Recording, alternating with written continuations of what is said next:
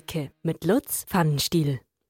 Wie ist denn so eure Vorfreude auf diese Europameisterschaft? Ich muss zugeben, bei mir war sie lange überhaupt nicht da, aber je näher jetzt der Anpfiff des Eröffnungsspiels rückt, desto größer wird sie. Lutz, wie schaut es denn da bei dir aus?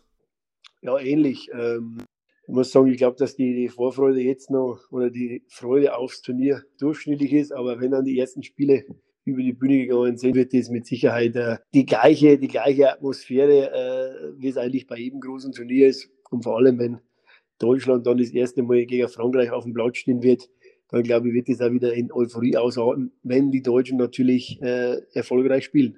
Bis zum ersten deutschen Spiel ist noch ein bisschen hin. Heute Abend, wir nehmen Freitagmittag auf, muss man dazu sagen, spielen Türkei gegen Italien in Rom. Italien ist laut Spielplan äh, das Auswärtsteam, spielt aber zu Hause. Ein bisschen kurios.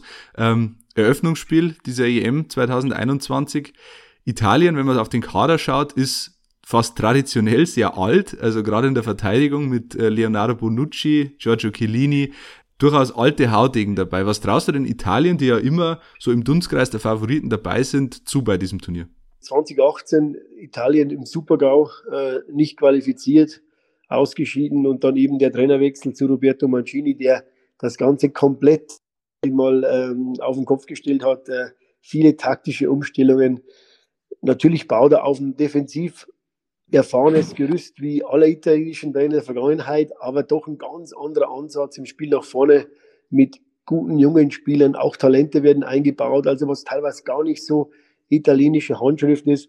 Und vorne drin mit äh, Giri Immobile natürlich einen, einen, sag ich mal, einen Torgaranten, der aber auch im Verein trifft, wie er will, aber in der Nationalmannschaftskarriere bisher eher für seine Verhältnisse unterdurchschnittlich war. Also ich sehe Italien auf jeden Fall, wenn man sich die Vorbereitungsspiele anschaut, aber vor allem die Quali, als eine Mannschaft, die sehr gefährlich werden kann. Und Mancini da für mich so der, der, der Vater des Turnovers, also dass man wirklich alles umgedreht hat und einfach mal versucht, auch etwas anders zu spielen. Also durchwegs interessant, mal etwas weg vom typischen italienischen Stil, den wir kennen. Die Gruppe A ist überhaupt sehr interessant, sehr ausgeglichen ähm, von den Namen her. Italien, dann äh, die Türkei natürlich, Schweiz und Wales. Äh, die Schweiz ist, spielt immer traditionell eigentlich eine gute Rolle bei großen Turnieren. Auch die Türkei, wenn man sich den Kader anschaut, hat einige gute Leute dabei. Bei Wales wird sich vieles auf Gareth Bale äh, konzentrieren. Wie, wie glaubst du, geht diese Gruppe am Ende aus?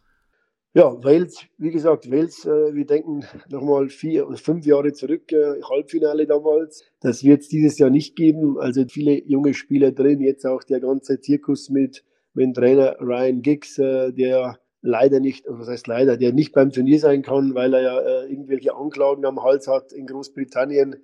Also äh, bei Wales war das alles ein bisschen, sage ich mal, ein bisschen chaotisch äh, die letzten die letzten zwölf Monate. Darum sehe ich dass Wales eigentlich in der Gruppe keine Chance haben wird. Die Schweiz äh, finde ich immer interessant. Wir kennen ja die Schweizer Mannschaft eigentlich fast komplett aus der Bundesliga. Ist halt eine Truppe, die sehr eingespielt ist, die erfahren ist, aber auch dann doch noch ein paar gute junge Spieler drin hat und ja, einfach, glaube ich, äh, über den Teamgeist kommt und äh, auf jeden Fall eine, eine, gute Rolle spielen kann. Und die Türkei, ein bisschen eine Wundertüte, weil man halt äh, viele Spieler gar nicht so kennt, aber wie du gesagt hast, der Kader eigentlich ist richtig gut. Äh, inzwischen hat sich auch sag ich mal, der Ansatz geändert. Früher waren das 90 Prozent Spieler von Fenerbahce, Galatasaray und Besiktas. Inzwischen spielen halt doch die meisten äh, Türken bei großen Vereinen im Ausland. Ich kenne natürlich zwei Spieler sehr gut, die bei mir bei Fortuna Düsseldorf Stammspieler waren, Kenan Karaman und äh, Kan Ayan, der inzwischen bei, in Italien spielt, bei Sassuolo. Also für ihn ein besonderes Spiel äh, gegen Italien, wo er ja auch Vereinsfußball spielt. Und äh, ich war mit beiden in Kontakt und, und, und beide sind äh, sehr, sehr zuversichtlich, äh, dass man durch die Gruppenphase durchkommen kann. Schauen wir mal auf die Gruppe B, da ist wahrscheinlich relativ klar, dass Belgien durchmarschieren wird. Sind ja auch dein Favorit auf den Titel. Äh, dahinter Dänemark, Finnland und Russland. Ähm, drei Mannschaften, von denen man ja auch nicht so wirklich genau weiß, wo die stehen. Finnland höchstwahrscheinlich großer Außenseiter. Russland auch ja, nicht mehr so stark, wie sie vielleicht mal waren. Und Dänemark ist wahrscheinlich so der Kandidat auf Platz zwei, kann man das so sagen? Ja, bei mir äh, schlägt da das Herz absolut für Finnland. Ich habe da viele Jahre als Profi gespielt. Äh, ich kenne eigentlich den ganzen Trainerstab sehr gut. Äh, einer der Co-Trainer war mein Innenverteidiger damals beim FC Hacker. Also kennt viele Leute. Ich bin auch mit Lukas Radetzky gut befreundet. Also Finnland ist für mich so der, die Mannschaft, die ich hier äh, unterstützen werde, wie viele ja vor einigen Jahren eben Island unterstützt haben. Glaube ich, eine ähnliche Geschichte. Also äh, Finnland ist ja kein Fußballland. Jetzt als erstes Mal hat man sich qualifiziert als eine Truppe ohne Stars. In jedem Geschäft, auf jeder Litfaßsäule ist da momentan die Nationalmannschaft. Also das kann so ein Märchen werden, aber der Kader ist natürlich nicht vergleichbar mit den anderen. Dänemark hat es gegen Deutschland gezeigt, dass sie eine gute Mannschaft haben und dass sie definitiv in der Gruppe einer der Mitfavoriten sind, also eher auf dem zweiten Platz, natürlich weil Belgien Favorit ist. Und bei Russland weißt du nie. Russland hat eigentlich eine, eine, sag ich mal, immer einen eingespielten Kader, weil halt doch die meisten Spieler oder fast alle Spieler in der russischen Liga spielen. Das hat sie auch bei der Heim-WM relativ gefährlich gemacht, aber relativ schwer auszureden, auch mit der Pandemie. Lange Zeit keine Spiele gehabt. Also ich sehe eigentlich auch äh, Belgien als klaren Favoriten, Dänemark dahinter. Und ich hoffe allerdings, dass die Finnen sich irgendwie mit einer Sensationsleistung durchschlingeln können. Gruppe C, da sind die äh, Kräfteverhältnisse ähnlich stark verteilt. Die Niederlande ist da dabei. Wahrscheinlich, wenn alles gut läuft, werden die Gruppenerster. Dahinter Nordmazedonien, der Deutschland-Schreck, Österreich, unsere Nachbarn und die Ukraine. Ähm, Österreich müsste sich schon äh, blöd anstellen, da nicht weiterzukommen, oder? Ja, eine, eine gefährliche Gruppe, weil er gar nicht weiß, wo die Mannschaften stehen. Äh, die Ukraine ja, äh, wenn man zurückdenken, Länderspiel gegen Deutschland viele Corona-Fälle die ganze Zeit gehabt, also nicht unbedingt eingespielt, aber immer technische gute Mannschaft, also darf man nicht unterschätzen. Nordmazedonien, du hast gesagt, der Albtraum des, des DFBs, keiner hat es ja auf dem, auf, dem, auf dem Zettel gehabt. In, durch diesen einen Sieg auf einmal äh, kennt jeder in der Fußballwelt Nordmazedonien und, und, und, und schaut auch drauf. Äh, ja, ich denke schon, dass, dass, dass Holland, ähm, Holland ist ja irgendwie immer sich selbst der größte Gegner. Also wenn man sich selber nicht im Weg steht, hat man eigentlich immer eine Mannschaft, die vorne mitspielen kann, aber für, für Titel reicht es dann am Ende bisher doch nie. Also ich sehe eigentlich auch Österreich und, und, und Holland als die beiden Mannschaften, die direkt durchgehen werden. Du darfst aber die beiden anderen nicht unterschätzen. Also das ist eine gefährliche Gruppe, wo man vielleicht einen der, der sogenannten Favoriten vielleicht mal ein bisschen rutschen sieht.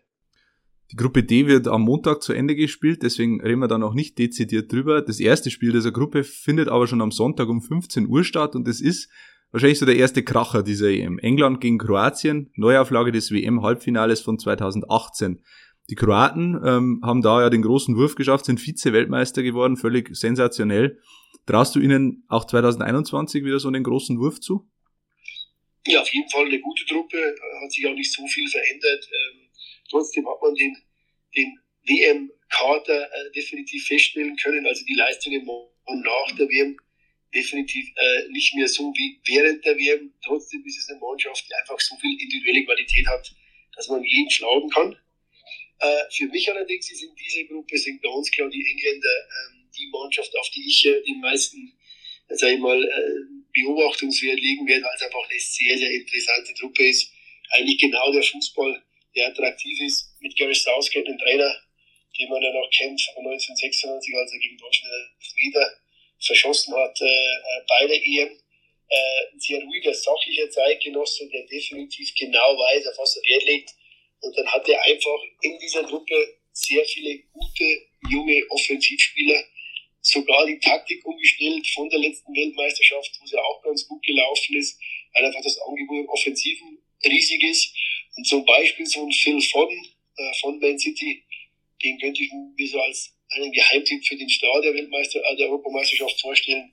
Schneller Außenspieler. Also viele dieser jungen Spieler kommen dann über die Geschwindigkeit und haben so ein bisschen das Straßenfußballer gehen, das den meisten Truppen inzwischen fehlt. Also ich sehe da England wirklich sehr spannend, ähnlich wie Holland, wenn sie sich nicht selber im Weg stehen, eigene Überheblichkeit den Fokus verlieren dann ist England eigentlich immer eine Truppe, äh, die man auf dem Zettel haben muss. Aber wie so oft ein, zwei kleine, ja, sage ich mal, Rutscher, beziehungsweise ein, zwei kleine äh, verliert den Fokus und, und schon ist England wieder ausgeschieden. Wir müssen einfach mal wirklich versuchen, eine, eine stabile Vorrunde zu spielen. Und dann ist bei, bei den Three Lions einiges möglich. Du hast jetzt gerade Phil Foden angesprochen als einen der möglichen Topstars dieser EM. Das wäre meine letzte Frage dieser Ausgabe. Hast du jemanden auf dem Zettel, den momentan vielleicht noch keiner auf dem Zettel hat. Irgendeinen Spieler, der am Ende dieser EM der nächste große Star ist. Ja, ich habe jetzt keinen wirklichen, keinen Geheimtipp. Ich sehe das eher so. Ich glaube, aufgrund der ganzen ähm, Ausgangsposition der langen Saison, glaube ich, dass einfach ein, ein junger ähm, Offensivspieler, äh, der unverbraucht ist und der vom Kopf auf ganz locker an, dies, an, die, an das Turnier geht, da der große Star werden kann. Ich denke an Spieler vom Typ her, eben wie Foden, wie Gnabry, auch wie Leroy Sané, wenn er denn spielt, äh, natürlich auch äh, Papé. Das ist so der Spielertyp, der wahrscheinlich diesem Turnier den Stempel aufdrücken wird. Ähm, allerdings ist mein persönlicher äh, äh, Spieler, den ich noch so ein bisschen im Hinterkopf habe, ist N'Golo Kante, ähm, der einfach eine, eine, brutale Saison gespielt hat. Ähm, also im Vereinsfußball und halt der gewisse, der gewisse oder der wichtigste Mann, so eine Art Ventil im französischen Spiel ist, der wahnsinnig gut defensiv gegen den Ball arbeitet, der aber auch noch vorne Akzente setzen kann. Also momentan so der vielleicht kompletteste Spieler und auch mannschaftsdienlichste Spieler. Trotzdem bleibe ich dabei, irgendein junger Wilder, der das Eins gegen Eins sucht, der torgefährlich ist, der immer den direkten Weg zum Tor hat und auch so ein bisschen diese Straßenfußballer-Mentalität. Ich glaube, so einer wird wahrscheinlich der Star dieser Europameisterschaft werden. Also einige dieser Namen werden am Dienstag dann direkt aufeinandertreffen. Frankreich gegen Deutschland, der große Kracher steht da an. Da sprechen wir am Montag in der nächsten Folge drüber. Jetzt äh, zum Abschluss haben wir die erste Episode von Pfannenstiels Prognose. Wir haben zum Tippspiel aufgerufen. Lutz, du hast dir deine Tipps wahrscheinlich schon zurechtgelegt und wir tippen jetzt einfach mal die Spiele bis Sonntagabend durch. Und gegen dich tritt heute an Iris Konsul. Die hat äh, uns kurz nach Erscheinen der ersten Podcast-Folge schon ihre Tipps durchgeschickt und äh, schauen wir mal, ob sie äh, ein zweiwöchiges Freiabo der Heimatzeitung gewinnt. Wenn sie nämlich besser ist als du, ähm, dann äh, ja, darf sie sich darüber freuen. Kurz zum Modus äh, für das richtige Ergebnis, also komplett richtig getipptes Ergebnis, drei Punkte, richtige Tordifferenz, zwei Punkte und äh, richtige Tendenz, ein Punkt. Und in der Endabrechnung am Montag dann äh, gehen wir bekannt, ob die Iris denn gewonnen hat. Also erstes Spiel, Eröffnungsspiel Türkei gegen Italien. Da hat die Iris getippt 1 zu 2. Was ist dein Tipp, Lutz? Ja, ich tippe 1 zu 1. Dann haben wir Wales gegen Schweiz. Da tippt Iris 1 zu 1. Da tippe ich 0 zu 2. Dänemark gegen Finnland 2 zu 0. Ja, leider. Äh, also ich, da, da tippe ich mal ein bisschen mit Herz und sage ein 1 zu 1, weil die Finnen dann zum Schluss kämpfen wie die Löwen. Belgien, dein Favorit gegen Russland 2 zu 1, sagt Iris. Ich gebe ihm 2 zu 0. England gegen Kroatien 2 zu 0. 2 zu 1. Dann haben wir Österreich, unsere Nachbarn, gegen Nordmazedonien 1 zu 0 da habe ich ein ähnliche, ähnlichen, ähnliches Gefühl, sage ich 2 zu 1. Und letztes Spiel am äh, Sonntagabend, 21 Uhr, Niederlande gegen die Ukraine. 2 zu 1, sagt Iris.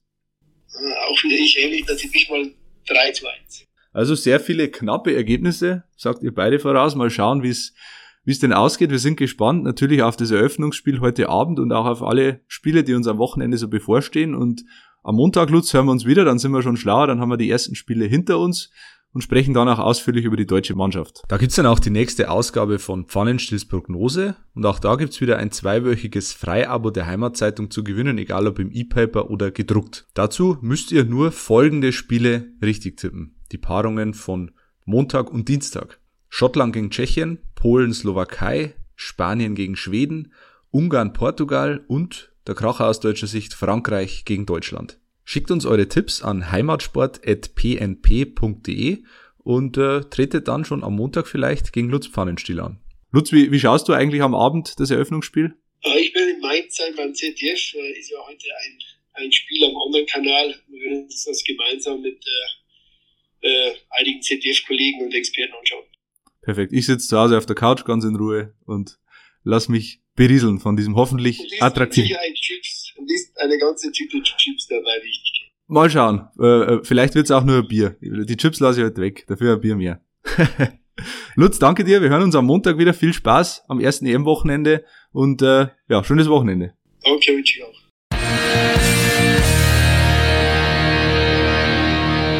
Habt Fragen, Anregungen oder Kritik? Dann schreibt uns gerne an heimatsport.pmp.de und abonniert gerne den heimatsport.de Podcast.